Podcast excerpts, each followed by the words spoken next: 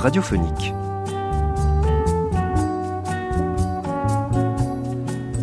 Au-delà de la passion, il y a le sentiment. Mais en partant pour Verrières, dans le doux ville imaginaire, pour rejoindre Julien Sorel, nous croiserons aussi brièvement Fabrice Deldongo et Lucien Leven et toutes les manifestations d'amour et d'ambition, puisque tel est le titre de la conférence qui suit, signée André Mauroy. Aimer est un crime d'orgueil. L'amour et l'ambition se contrarient souvent, mais de l'ambition, on peut guérir facilement, en prison par exemple, qui vous laisse l'âme disponible pour la rêverie, du moins chez Stendhal. L'amour et l'ambition, l'ambition dans l'amour, première diffusion de cette conférence, commentée par Pierre Pat, le 14 février 1949 sur la chaîne nationale.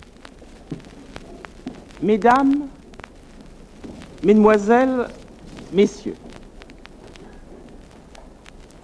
Paul Valéry m'a dit un jour, préparer une conférence, il n'y a rien de plus simple. Il suffit de définir les mots qui composent le titre donné. On vous demande de parler du sentiment de l'infini dans Pascal. Très bien. Première partie, qu'est-ce qu'un sentiment? Deuxième partie, qu'est-ce que l'infini? Et troisième partie, qu'est-ce que Pascal? Dix lignes de conclusion brillantes si possible, et votre conférence est faite. J'ai souvent essayé la recette, elle n'est pas mauvaise. Donc, ayant promis de vous parler de l'amour et de l'ambition dans le rouge, comme aurait dit Madame Verdurin, qui traitait les chefs-d'œuvre avec cette insolente familiarité, je vous propose ce plan. Nous nous demanderons d'abord qu'est-ce que l'amour, puis qu'est-ce que l'ambition, et enfin et surtout qu'est-ce que le rouge et le noir. Mais si la méthode est infaillible, elle n'est pas, loin de là, facile à suivre. Qu'est-ce que l'amour? Il y aurait bien des réponses. Je me suis trouvé l'an dernier convive d'un dîner à Paris où l'on s'était mis, dès le potage, à parler politique avec un peu trop de véhémence.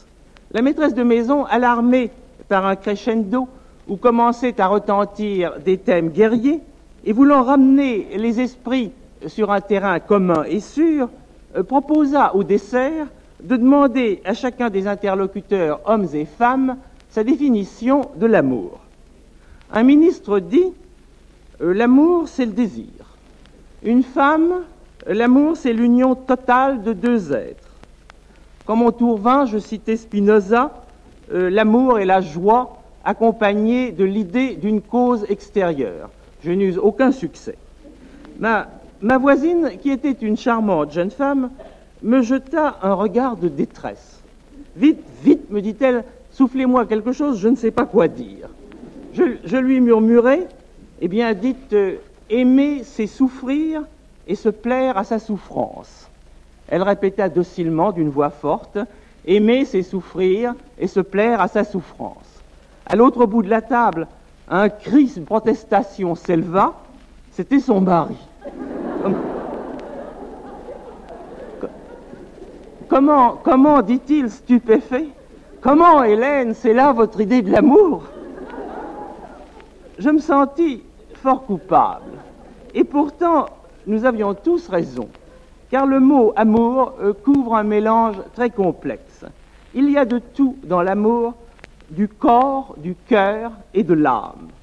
Le corps est là par le désir animal, qu'il ne faut certes pas mépriser, car c'est lui qui, par sa force instinctive, attire deux êtres l'un vers l'autre et porte le sentiment. Mais le désir seul ne fera jamais naître une passion. Il est, chez beaucoup d'êtres, aisément assouvi, et en outre à peine individuel, il s'attache à tous les êtres désirables de l'autre sexe. C'est seulement s'il est contrarié, insatisfait, qu'il se transforme en passion. Les passions de l'amour, ce sont ces mouvements de crainte, d'espérance, de jalousie que nous éprouvons lorsque nous commençons à attacher une immense importance au sentiment à notre égard de tel être défini. Elles naissent surtout, croit Stendhal, lorsqu'une femme ou un homme nous a donné des raisons d'espérer, un geste, un regard, un mot, et puis nous retire soudain cet appât tendu.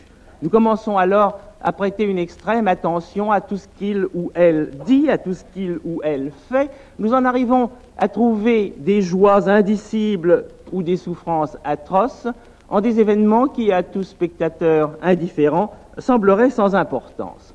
Un mécanisme a été déclenché en nous dont nous ne sommes plus les maîtres, nous souffrons, mais nous avons aussi des moments de bonheur divin, et surtout, nous sommes sauvés de l'ennui qui, dans le silence des passions, nous guette toujours.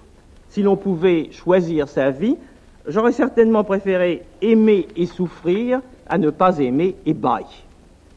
Dans la passion, il se peut, et il est fréquent, que le désir continue à jouer un rôle. Mais ce n'est pas nécessaire. Le crime dit passionnel est rarement un crime de désir, puisqu'il consiste à anéantir l'objet de la passion.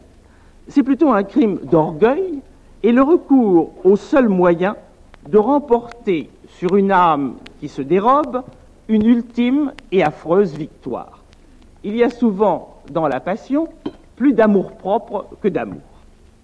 Enfin, au-delà de ces deux degrés, désir, passion, nous entrons dans les eaux tranquilles et limpides du sentiment. Le désir est alors si bien purifié qu'il faut que les amants se fassent violence pour y céder. Tout grand amour est platonique, dit Alain. Il ne l'est pas en fait parce que les hommes et les femmes ont des corps et aussi parce que seul un don total apaise l'esprit et permet le plein développement du sentiment. Mais Stendhal lui-même est un bon exemple, car il nous montre dans son journal que le même homme peut être cynique avec certaines femmes qu'il se borne à désirer, et d'une tendresse délicieuse, sans exigence physique, avec celle qu'au fond il aime le mieux. Dans l'amour sentiment, qui a besoin d'être mutuel, faute de quoi il retomberait tout de suite aux enfers de la passion, le doute et la jalousie disparaissent. Il n'y a plus que le bonheur d'être ensemble et une confiance qui passe même celle de l'amitié. C'est un plaisir qu'il faudrait comparer à ce que donnent la musique et la poésie une sorte de, perfection dont on jouit en commun, la douceur qu'il y a dans un duo chanté à s'appuyer sur une voix sûre, dans la danse à sentir la merveilleuse intuition d'un partenaire. Dans le sentiment comme dans la passion, l'ennui est vaincu, mais par l'enchantement des heures et non plus par l'angoisse et ses convulsions. Pour deux êtres qui s'aiment ainsi, rien ne saurait être monotone, deux mains qui se rencontrent, deux phrases qui se répondent, suffisent à prolonger le trait continu du bonheur. Nous aurons tout à l'heure à montrer dans le rouge et le noir les traces d'amour, sentiment qui s'y trouvent. Passons maintenant à l'ambition. Là, point d'instinct à l'origine, sinon ce besoin qu'a l'homme de dominer, de commander et de ne pas être commandé pour, pour garder confiance en lui-même. L'homme est un animal noble qui supporte mal qu'on veuille lui imposer des actions. Si même il accepte par nécessité une autorité, il souhaite que les ordres soient généraux et lui laisse une marge de liberté à l'intérieur de sa tâche. Un chef qui est, comme on dit, toujours sur le dos de ses hommes, se fait haïr et il est mal servi. Ce besoin de liberté, premier degré, se transforme en passion qui est soif du pouvoir, besoin de pouvoir, haine d'un tyran, aussitôt qu'il est contrarié. Un homme ambitieux, c'est celui qui a un désir immodéré des honneurs, de la gloire, de la puissance. Et la violence de ce désir s'explique par la crainte d'être opprimé ou méprisé. Celui qui a connu cette crainte, fût dans l'enfance, éprouve alors, par compensation, un appétit ardent de réussite temporelle il lui faut se laver d'une humiliation. Non seulement il veut la puissance, mais il veut l'approbation. À un tyran, il ne suffit pas que les meilleurs obéissent, il voudrait encore leur louange et que cette louange fût sincère. Or cela, il sait bien que c'est impossible, et c'est pourquoi tout tyran devient cruel. On pourrait dire, pastichant Oscar Wilde, tout tyran tue ceux qu'il aime le mieux. Oui, il fait du mal à ceux qui l'admirent, parce qu'il désespère de les conquérir. Nous trouverons quelque chose de cette cruauté dans Julien Sorel.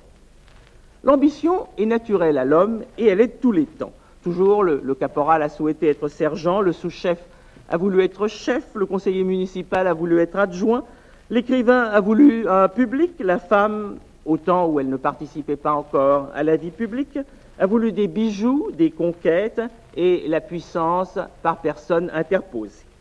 Mais il y a eu deux sortes d'époques. Il y a celle où l'ambition s'est trouvée contenue par un état social stable qui n'autorisait que des espoirs limités, et au contraire des époques où les barrières ayant été brisées, toutes les ambitions se sont trouvées permises. Le premier cas est celui de l'Ancien Régime, le second celui de la Révolution et de l'Empire. Des plébéiens qui, avant 91, auraient douloureusement souffert de se voir refuser à cause de leur naissance des emplois auxquels leur talent leur donnait droit, se sont soudain sentis soulevés par un formidable raz-de-marée et portés à la tête des armées et des peuples. Il faut lire Stendhal pour imaginer ce qu'a pu être Bonaparte aux yeux de ces milliers de jeunes hommes qui, grâce à lui, avaient cru entrevoir dans leur giberne le bâton de maréchal.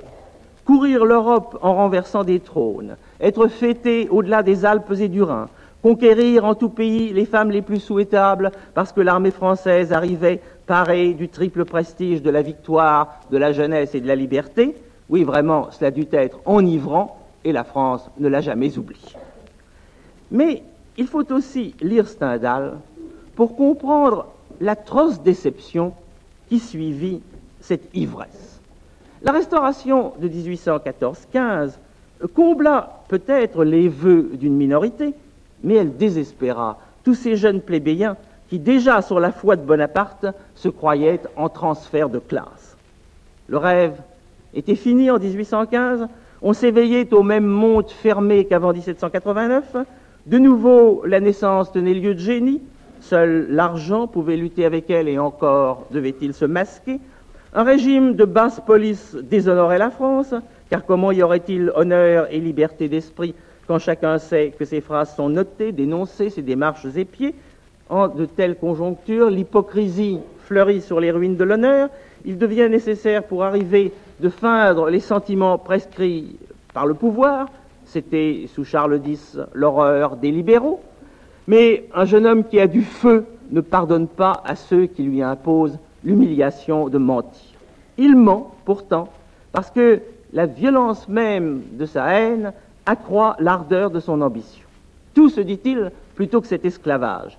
Il faut réussir pour dominer, il faut se faire serpent quand les lions sont mis en cage. Et cet appétit de puissance peut prendre deux formes. L'une révolutionnaire, et l'on cherchera à battre ce qui vous opprime.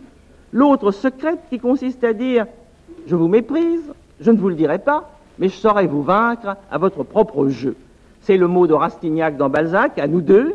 C'est pendant une grande partie de notre roman l'attitude de Julien Sorel. Il lit Rousseau, il admire Bonaparte et Danton, mais il essayera, s'il le peut, d'être préfet de la monarchie. L'armée s'est fermée aux ambitions de sa classe, seule lui reste ouverte l'Église, la politique, et qui sait, peut-être aussi l'amour. L'amour et l'ambition se contrarient souvent. Stendhal lui-même nous décrit un jour où, étant avec une femme qu'il aimait, Mélanie Loison, il se mit soudain à penser au bonheur qu'il éprouverait s'il était auditeur au Conseil d'État ou toute autre chose importante. Je devais être le plus heureux des hommes par l'amour à ce moment, et soudain l'amour me sembla éteint, et je devins d'une ambition forcenée et presque furieuse. J'ai honte d'y penser. Je me trouvais de plein pied avec les actions les plus honteuses que je connaisse. Pour peindre un ambitieux, il faut supposer qu'il sacrifie tout à sa passion. Eh bien, j'ai honte de le dire. Samedi soir, j'étais comme cela. Je pensais à épouser ma vieille voisine pour avoir pour moi le crédit de ses frères. Je me sentais capable des plus grands crimes et des plus grandes infamies. Rien ne me coûtait plus. Ma passion me dévorait. Elle me fouettait en avant. Je périssais de rage de ne rien faire à l'heure même pour mon avancement. J'aurais eu plaisir à battre Mélanie, que j'aimais et avec qui j'étais. Ici, Julien et Stendhal coïncident. Voilà donc l'ambition aux prises avec l'amour est triomphante. Mais il peut y avoir de l'ambition dans l'amour. C'est là un des thèmes de notre roman. Chez un jeune homme, dans le dessein de conquérir une femme, il entre naturellement une grande part de désir, mais aussi le besoin de se prouver à lui-même qu'il a le pouvoir de se faire aimer. Presque tout adolescent est timide, mais bien plus encore celui qui sait que joue contre lui sa naissance et sa pauvreté. Or, la timidité est une intolérable humiliation. Cette femme, dont la seule vue le fait rougir, trembler, bégayer, il en arrive, tout en la désirant passionnément, à la détester. Il voudrait se venger en l'humiliant à son tour. Et quelle plus terrible humiliation peut-il lui infliger que de vaincre sa pudeur? Ce n'est plus assez que de la rendre amoureuse, il la veut esclave. Souvenez-vous de Toussaint Turlure dans l'otage de Claudel, c'est la panique de la peur, dit-il, que je veux voir sur ce visage. Il y a de la méchanceté dans cet étrange amour et même de la cruauté. Nous le verrons chez Julien Sorel et nous le voyons aussi dans les romans de notre temps. Cette année, ayant à lire des manuscrits pour un jury de prix littéraire, j'ai été frappé par la dureté du ton, par la férocité de, ces amants juvéniles. C'est l'orgueil infernal du Don Juan de Byron, du Costal de Monterland. On dirait qu'ils poursuivent tous contre les femmes une bizarre et implacable vengeance. Cette ressemblance entre notre temps et celui de Julien Sorel tient, je crois, à une similitude politique. Nous aussi, nous avons eu d'innombrables jeunes gens en transfert de classe. Nous aussi, nous avons vécu une époque militaire, et plus que militaire, aventureuse. Nous aussi, nous avons connu des hommes qui osaient à peu près n'importe quoi et qui espéraient à peu près tout. Et comme Julien Sorel, ce sont ces exemples guerriers que copie en amour une partie de notre jeunesse. Quelles sont les actions qu'admire plus que tout autre Julien Sorel? Ce sont des coups d'État militaires et leur équivalent dans la vie amoureuse. Pour lui, l'amour sera une guerre et il y voudra son arcole et son rivoli. Avoir une femme, comme il dit, la posséder, ce ne sera pas seulement un plaisir, non, ce sera une victoire. Telle femme qu'il a, malgré lui, jadis respectée. Cette autre qui, sans le vouloir, l'a humilié, il n'en sera guéri que le jour où il la tiendra vaincue à sa merci. Bien mieux, le jour où à son tour elle s'humiliera devant lui et tremblera et rougira. L'amour devient alors une forme d'ambition. L'amoureux cherche à se transformer en tyran. Surtout, il cherche à se prouver à lui-même qu'il n'a pas peur. Il faut oser ou être un lâche. Ce n'est même plus un combat entre Julien et Mathilde, c'est un combat entre Julien et Julien. Voilà ce qu'on pourrait appeler l'ambition militaire dans l'amour. Il y a aussi l'ambition politique. Dans toute société où les classes sont en transfert, sont mobiles, la classe montante désire les femmes de la classe combattue. Pourquoi? Eh bien d'abord parce que, en toute conquête, ce fut là un signe de victoire les guerriers d'Homère se partagent les captives. On tue les hommes du peuple vaincu, on épargne les femmes, d'où naîtront des enfants qui assureront la continuité de la classe gouvernante. C'était en somme le sentiment de Bonaparte épousant en Marie-Louise la fille des Césars. Les femmes transmettent les vertus de l'adversaire, à la fois détestées et envie. Mais c'est surtout parce que l'amour est le plus grand niveleur des sociétés. Si éloignés que soient deux êtres, par la naissance, par l'éducation, par la fortune, ils sont vite égaux devant le plaisir et devant la passion. Et alors, ils peuvent devenir ambitieux ensemble. L'ambition veut commander, dominer, l'amour peut conduire très loin sur ce chemin. Que d'hommes, et je pense aux plus grands, ont dû leur élévation à des femmes adroites. Stendhal avait pu mesurer la puissance du salon de sa cousine la comtesse d'Aru et d'autres encore. Et inversement, que de femmes ont été tirées du néant par l'amour. En de nombreux couples, on peut voir l'ambition mariée à l'amour. Un des deux cherche la gloire, les honneurs pour lui-même, l'autre aime et souhaite la fortune pour celui ou pour celle qu'il aime. Sans la catastrophe du dénouement, Mathilde, dans le rouge et le noir, aurait poussé Julien au premier. Mais avant d'en arriver à l'analyse des actes de Julien, il faut dire encore ceci qui est très important. L'amour sentiment, notre troisième degré, quand il atteint au sommet, tue complètement l'ambition, parce qu'il ôte toute valeur à ce que les autres considéreraient comme des succès. Pourquoi est-ce que je poursuivrais la gloire, les honneurs et la fortune? Quand la seule présence d'un être auprès de moi suffit à faire de chaque minute un bonheur Dans le Lys dans la vallée de Balzac, Madame de Morsauf tente, par amour, d'insuffler de l'ambition à ce jeune Félix de Vandenesse dont elle était prise. Mais il l'aime beaucoup trop pour être ambitieux et il n'a d'autre rêve que de vivre obscur près d'elle. Nous verrons que les seuls moments de vrai bonheur qu'aura connu Julien seront ceux où il aura renoncé à tout avenir triomphant pour jouir de loisirs vides et tendres. Et Stendhal lui-même, qui s'est cru ambitieux, qui bien souvent a joué avec l'idée d'être comme tant d'autres, préfets ou général, qui s'est imposé de pénibles tactiques pour avoir, par orgueil, des femmes qu'il savait vertueuses, Stendhal a fini par sacrifier ses chances d'avancement à quelques émotions secrètes et douces. Aussi est-il mort sans avoir réussi temporellement, car enfin conçu la Civita Vecchia, qu'est-ce qu'un tel poste pour un si grand homme? Mais voulait-il autre chose? Platon a raison et chacun obtient ce qu'il a choisi. Danton lui-même, le terrible Danton, était amoureux de sa jeune femme. C'est peut-être pour cela qu'il s'est mal défendu et qu'il est mort sur l'échafaud, comme son disciple Jules.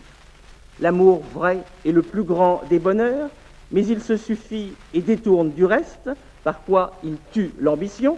Il faut choisir, et chacun en cela suit sa nature.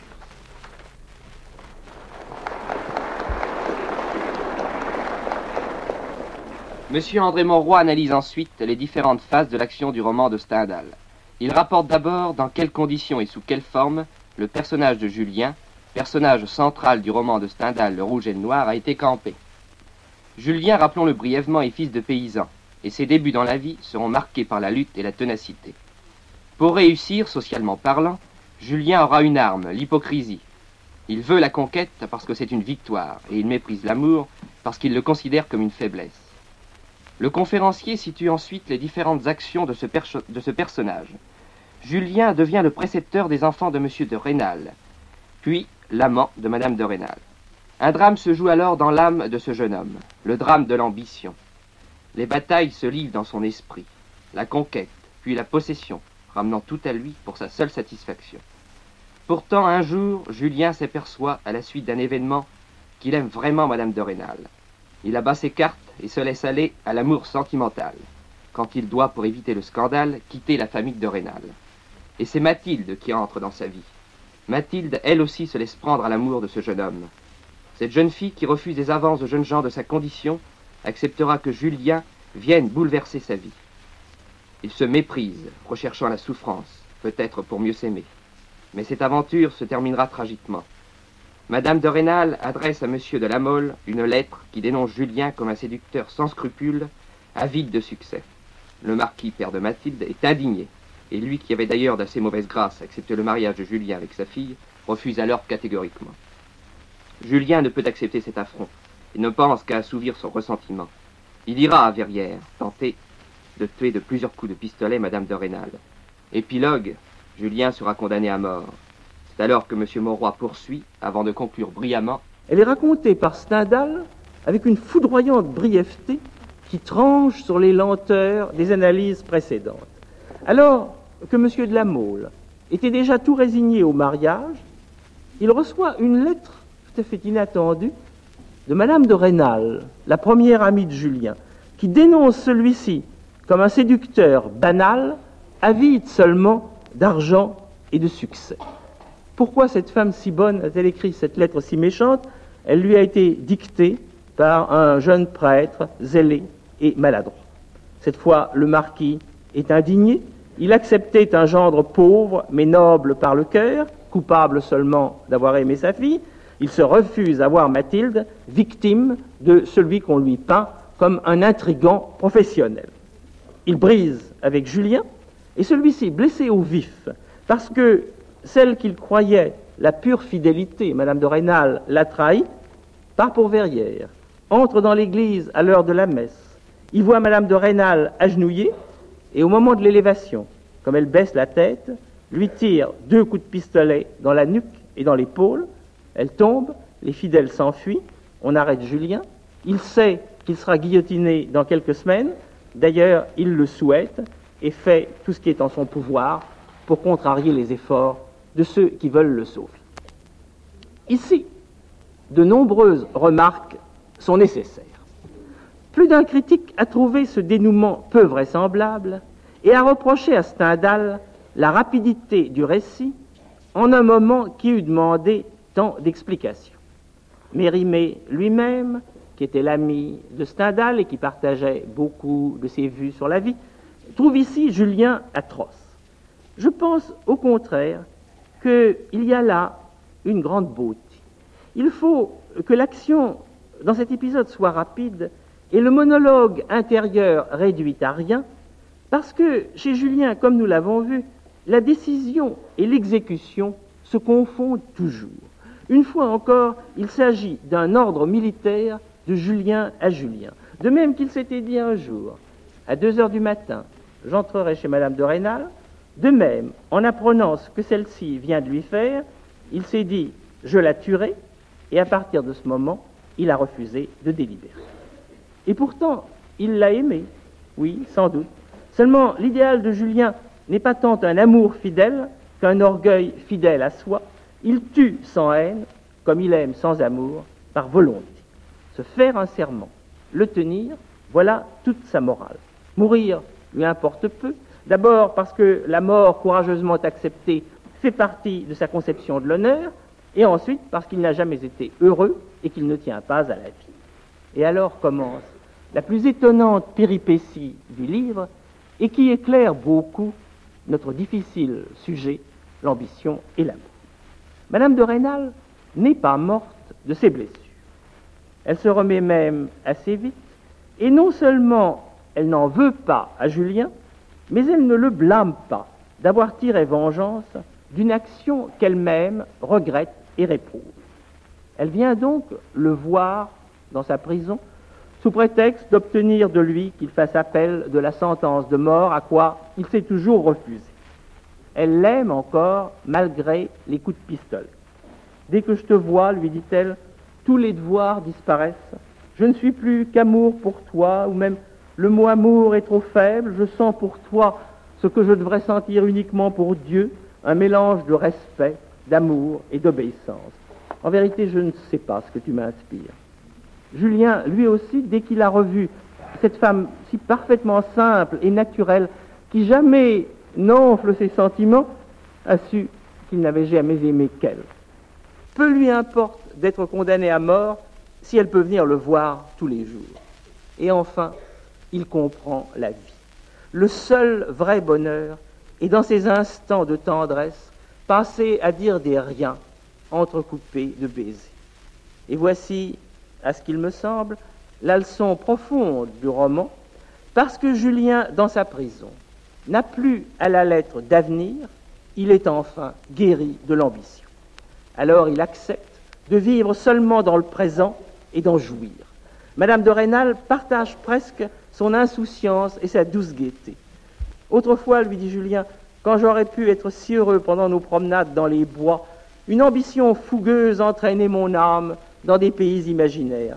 Au lieu de serrer contre mon cœur ce bras charmant qui était si près de mes lèvres, l'avenir m'enlevait à toi. J'étais à quoi aux innombrables combats que j'aurais à soutenir pour bâtir une fortune colossale. Non, vraiment, je serais mort sans connaître le bonheur si vous n'étiez venu me voir dans cette prison. Oui, telle est la radicale différence entre l'amour et l'ambition. L'amour vit dans le présent et dans le souvenir, et y cueille des plaisirs naïfs mais vrais. L'ambition n'attend ses joies que d'un avenir qu'elle cherche à construire. Aussi est-elle presque toujours déçue, car l'avenir n'appartient pas à l'homme. L'accident guette l'ambitieux, l'accident qui anéantira, en une seconde les patients efforts de trente années. Se prémunir contre la mauvaise chance, tout prévoir et tout déjouer, les plus grands génies l'ont tenté, aucun n'y a réussi. Tandis que l'amoureux, qui cueille ses fleurs au moment où elles poussent sous ses pieds, est certain de la joie présente, outre qu'il se prépare de beaux souvenirs. L'amour, et j'entends naturellement l'amour vrai, et ce parfait accord avec soi-même qui est l'effet de la sincérité, voilà les seuls biens dont l'homme puisse être sûr. Des actes d'hypocrisie sauveraient Julien, et il ne manquerait pas de protecteurs puissants si par quelque conversion politique il apportait de l'eau au moulin de la restauration. Mais que me resterait-il, se demande-t-il, si je me méprise moi-même? J'ai été ambitieux, je ne veux point m'en blâmer, j'ai agi suivant les convenances du temps. Maintenant, je vis au jour le jour, mais à vue de pays, je me ferais fort malheureux si je me livrais à quelque lâcheté. L'hypocrisie paye peut-être en dividendes immédiats ou lointains de fortune ou de succès. Elle n'est pas compatible avec le bonheur. C'est là une idée si chère à Stendhal qu'il l'a exprimée dans tous ses romans. Nous savons tous, nous écrivains, artistes, que nous sommes obsédés par certaines situations et que malgré nous, ces situations sous des formes diverses reparaissent dans tous nos livres. Greuze ne pouvait peindre un portrait sans que le visage du modèle devint celui de mademoiselle Babuti qu'il avait aimé. Et quand il faisait le portrait de Bonaparte, Bonaparte lui-même, sous ses pinceaux, devenait mademoiselle Babuti. Stendhal est de même singulièrement constant dans les détails. Toujours son héros s'attache à une femme par laquelle il a cru être humilié. Ce qu'est Julien pour Mathilde, Lucien Leven le sera pour Madame de Chastelaire. Dans les deux romans, une chute de cheval est un des premiers épisodes. On ne peut s'empêcher de penser que Stendhal a dû être un cavalier malheureux. Et souvent aussi, c'est dans une prison, dans quelques cellules situées en haut d'une tour, que le héros trouve enfin son étrange bonheur.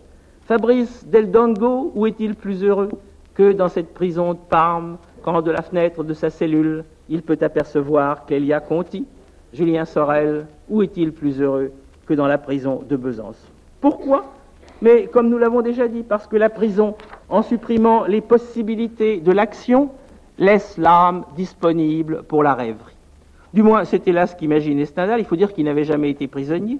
Et aussi que les prisons qu'il imagine étaient soumises à une discipline qui semble bien peu stricte, puisque toutes les femmes qu'il aimait pouvaient venir le voir tant qu'elles voulaient, et plus tranquille et moins odieuse que les prisons réelles.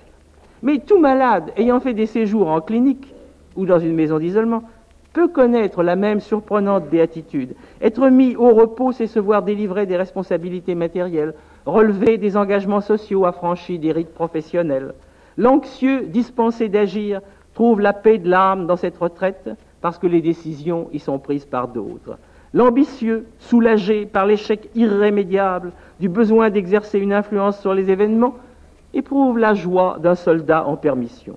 Pour son esprit tendu à l'extrême, il est apaisant de se démettre. Julien et Fabrice captifs sont l'un et l'autre en congé d'ambition, en sursis d'aventure. Ils échappent aux difficultés de leur propre caractère. La prison, c'est l'évasion. Celle de Julien, grâce à des geôliers achetés, est particulièrement amicale. Non seulement Madame de Rênal y vient deux fois par jour, mais Mathilde, enceinte, qui montre en tout ce drame un courage héroïque. Toutefois, elle ne touche pas Julien. Les moments qu'elle lui prend lui paraissent volés à Madame de Rênal. Quand enfin arrive le jour de l'exécution, Julien est plein de courage. Jamais cette tête n'avait été aussi poétique qu'au moment où elle allait tomber. Les plus doux moments qu'il avait trouvés jadis dans les bois de Vergy au cours de ses promenades avec Madame de Rênal revenaient en foule à sa pensée. Et ici vient l'étonnante phrase qui est la seule sur la guillotine dans le livre. Tout se passa simplement, convenablement, et de sa part sans aucune affectation. Il y a comme un suprême dandisme dans cette attitude, mais elle est belle. La morale de cette histoire, il y en a plusieurs. La première, c'est qu'il ne faut jamais regretter que l'homme ait des passions, autant regretter qu'il soit homme. Que serait Julien sans ambition et sans amour? Un petit paysan teinté de pédantisme et peut-être un plat valet. Les passions sont les seules forces qui hissent l'homme au-dessus de l'animal, mais il faut pour cela qu'elles soient dominées, qu'elles soient sublimées. Seulement pour être sublimées, il faut d'abord qu'elles soient. Fabrice sans l'amour serait un libertin banal, le comte Mosca, sans sa passion, ne vaudrait pas mieux que son prince. Lucien Leven n'est arraché à de mesquines susceptibilités que par une passion. Stendhal aime ce qu'il appelle les âmes à l'italienne, et préfèrent leur violence à la tièdeur. Mais la seconde leçon de Stendhal est la plus haute. C'est qu'au-delà de la passion, il y a le sentiment. La passion est une maladie nécessaire sans doute, et qui, si l'on en guérit, purge l'âme de certaines humeurs, mais qui ne va pas sans de vives et folles souffrances. Le sentiment, au contraire, est un état sain et stable auquel l'homme arrive lorsqu'il dépasse un certain degré de passion. Au-delà de l'ambition-passion, qui est le désir de dominer, d'arriver, désir assez bas, il y a l'ambition-sentiment, qui est la volonté de se dominer soi-même et qui est belle. C'est celle jusqu'à laquelle s'éleva peut-être à Sainte-Hélène l'idole de Stendhal et de Julien Sorel, Napoléon. Et en vérité, l'empereur fut-il jamais plus grand que sur cette île où, n'ayant plus aucune espérance, il relisait Corneille et s'enivrait de sa grandeur abstraite. Et de même, au-delà de l'amour-passion dont Stendhal et ses héros ont souffert, il y a l'amour-sentiment que rien ne menace plus parce qu'il est tout intérieur et comme imperméable à l'événement. Au sujet des plaisirs de l'amour, Stendhal raisonne en cynique, comme un héros de Laclos ou de Crébillon. Il admet et même il conseille qu'on recherche ces plaisirs pour la paix de l'esprit. Mais il sait, et ces héros savent, que ces plaisirs encore qu'agréables n'ont ni importance ni durée. Il sait aussi que l'amour-ambition, celui qui cherche des joies d'orgueil et de fatuité, l'amour de Julien euh, pour Mathilde au début, demeure mince et vulnérable. L'amour-ambition est mesquin, méfiant. Il craint toujours de perdre la face. Il ne tient pas tant à l'être aimé qu'à l'opinion que les autres auront de cet amour. Il n'hésite pas, pour mener sa guerre, à recourir aux coquetteries de la cristallisation. Le véritable amour, lui, ne craint pas celui ou celle qu'il aime. C'est consciemment, volontairement désarmé qu'il vient au combat. Madame de Rênal, à la fin du roman, ne peut pas et ne veut pas faire souffrir Julien. Et de même, dans un roman que j'ai écrit jadis, Climat, Isabelle ne veut pas faire souffrir Philippe. Ces hommes savent que ces femmes ne leur donneront aucun sujet de jalousie. Et pourtant, ils les aiment, non pas à cause de ces balancements de l'inquiétude et de l'amour, ils les aiment au-delà des folles alternances de la passion, parce que la confiance, quand elle est totale, va au sublime. Par une certaine hauteur de sentiment, la nature humaine, si imparfaite, est entièrement maîtrisée. L'amour en ces âmes hautaines est garanti par une sorte de grandeur qui exclut le doute. Tel est Corneille, tel est souvent Stendhal, et c'est ce qu'il y a de meilleur en France. Ce n'est pas l'amour romantique, lequel est bavard et sans mesure, mais c'est le romanesque qui place l'amour au-dessus et en dehors des règles de société. Il n'est pas nécessaire, pour arriver jusqu'au romanesque, de vivre sur un sommet ou dans une prison. Les vrais romanesques bâtissent en eux-mêmes leur prison bien défendue sur des sommets secrets de leur propre cœur. Telle est la leçon du rouge. Je vous souhaite de la comprendre et d'arriver au-delà des passions, au sentiment vrai, à l'ambition pure et à l'amour tendre, car c'est là le secret du bonheur. Tant que l'homme, tant que l'homme dépend de l'opinion et de l'événement, il est infiniment vulnérable et nécessairement malheureux. Le romanesque est le conflit entre la poésie du cœur incarnée en un héros et les réalités prosaïques du monde. Au temps de la chevalerie, le héros se battait contre des infidèles ou contre des moulins. Au temps de Stendhal, il se bat contre le gouvernement et contre les coquins. Aujourd'hui comme hier, chacun trouve devant soi un monde absurde et comme enchanté qu'il doit combattre. Les jeunes gens particulièrement sont les nouveaux chevaliers qui doivent se faire jour en combattant à travers un monde matériel et positif. Le héros ne peut trouver la paix de l'esprit que s'il arrive à ne plus dépendre que de son propre jugement ou d'une autre âme noble dont il soit aussi sûr que de lui-même. Alors il est sauvé. Ce sont là des vérités que l'on trouve dans Stendhal et que l'on ne trouve guère que chez lui. Aussi a-t-il des lecteurs en 1949, comme il l'avait souhaité et prévu. Ami lecteur, disait-il, ne passe pas ta vie à haïr et à avoir peur. Respectons ce conseil en le changeant de signe. Le voici devenu positif. Ami auditeur, passe ta vie à aimer et à vouloir, Telle est la leçon de Stendhal et telle sera, si vous le voulez bien, la leçon de cette conférence. C'était les grandes conférences Amour et ambition, le rouge et le noir de Stendhal par André Mauroy. Première diffusion sur la chaîne nationale le 14 février 1949. Vous pourrez réécouter cette émission en ligne durant 1000 jours ou la télécharger durant un an sur le site franceculture.fr, rubrique Les Nuits de France Culture.